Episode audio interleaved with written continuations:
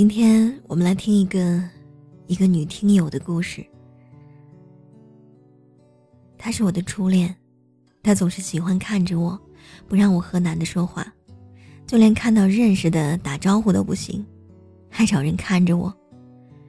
我不在她身边的时候，我的一举一动她都知道；和她在一起的时候，手机要是响了，她一定要看。我感觉她不信任我。我不知道该怎么取得他的信任，而且有的时候感觉他无理取闹。我和男的打招呼他都不让，是不是有一点过了？我还一定要陪着他，如果有事儿忙他就生气。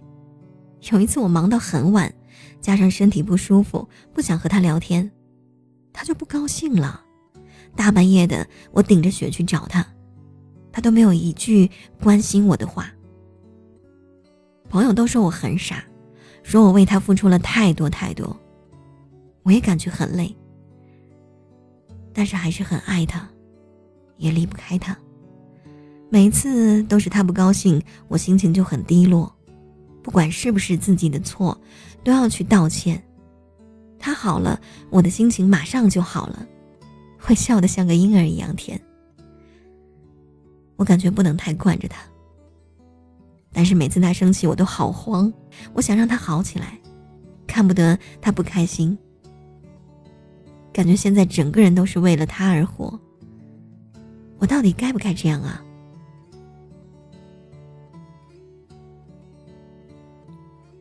对于他的困扰，有一个人给出了这样的回答。很显然，你不该这样。为什么他生气，你都想让他好起来？是因为他对你实施了精神上的暴力与控制，这不是简简单单占有欲的问题，是一种精神的控制，明白吗？他用了各种各样的方法，用了各种各样的手段，隔绝了你跟别人之间的联系，切断了你正常的社交，让你对他产生了更多的依赖。在这样的情况下，他的一举一动。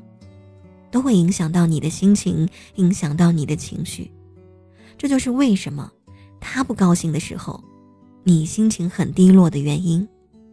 他对你实施了情感操控，你懂吗？情感操控就是操控你整个情感的生涯，而且他这样的做法是一种巨大的问题。这种巨大的问题有很多女孩子。会以为是对方爱自己的表现，但是我想告诉你，这绝不是爱，甚至都不是占有，这只是操控，他只是在控制着你，他只是在操控着你的人生。这种东西看起来跟爱长得很像，但它是有毒的，所以你该不该这样子呢？答案当然是不该。情感操控是一种病态。这不是圣母这么简单，这是一段不健康的关系，是会危害到你的人生的。所以相信我，你能改变，不要因为付出了太多而舍不得。你终有一天会在这样的关系里面受到很大的伤害。我劝你，就现在，立刻马上止损，这是最简单的事情。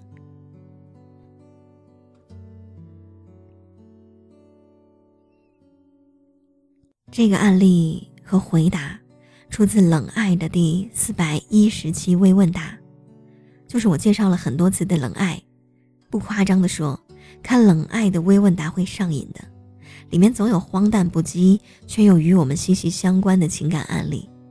《冷爱》呢，却三言两语的就直指问题所在，并给出了方案。关于《冷爱》的介绍，我相信我也无需多言了，微信搜索“冷爱”。冷静的冷，爱情的爱，他的文章温暖而直白。里面总有一个案例是触动你心的。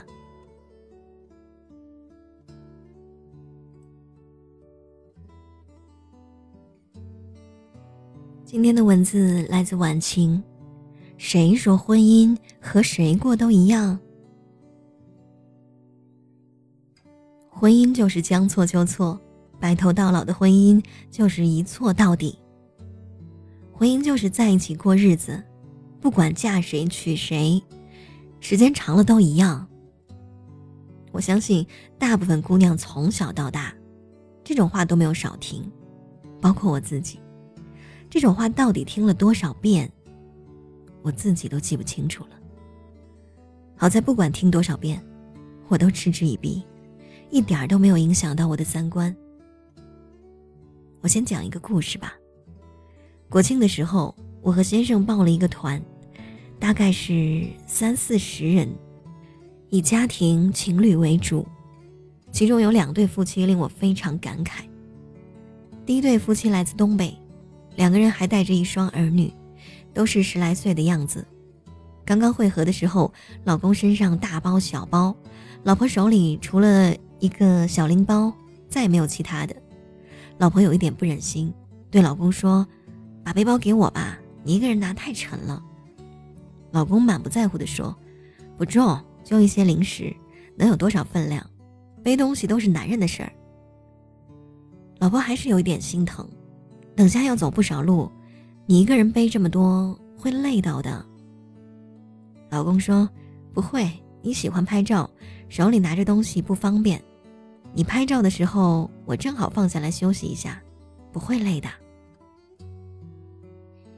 老婆闻言，神情愈发的柔和，有一种幸福的光晕在里面。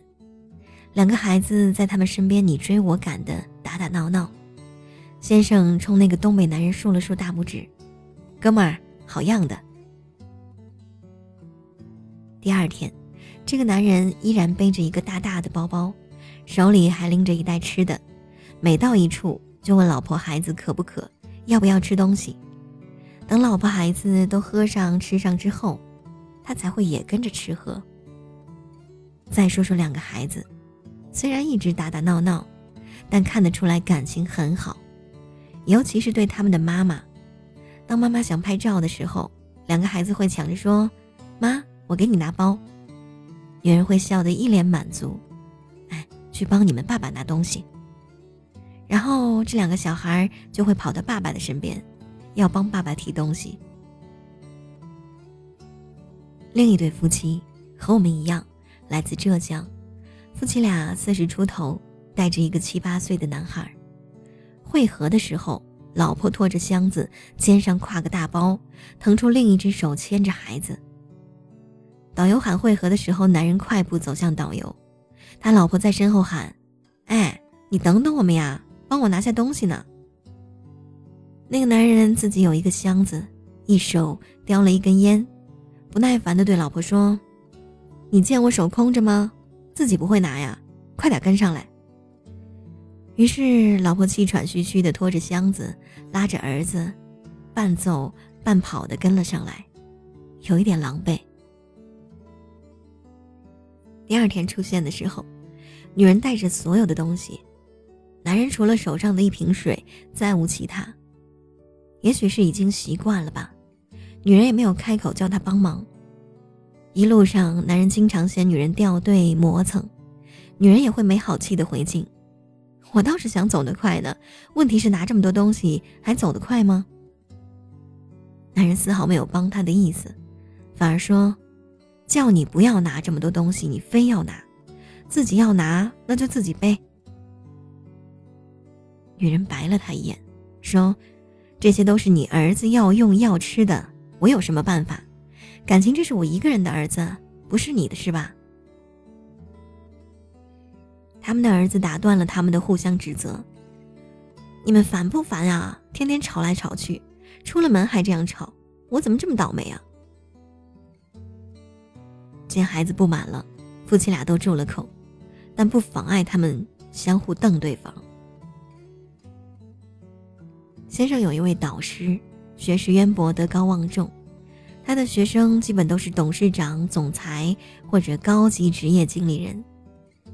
前段时间他过去听导师讲课，期间聊起家庭这一块儿。导师说：“我这辈子最反感的就是两句话，一句是婚姻久了，爱情就会变成亲情；第二句就是婚姻和谁过。”到最后都一样。但凡婚姻幸福的人都说不出这样的话。要是和你伴侣无比恩爱，你会告诉他说：“我们现在只剩下亲情，没有爱情了吗？”好的婚姻既有亲情式的踏实平凡，又有爱情里的相互欣赏和喜爱。至于和谁过都一样，就更不着调了。先生回来非常兴奋，说我导师的观点和你一模一样的，他还邀我下次带你去家里玩。要知道，这么多年来，他从来没有私自邀请过我，我还得沾你的光呢。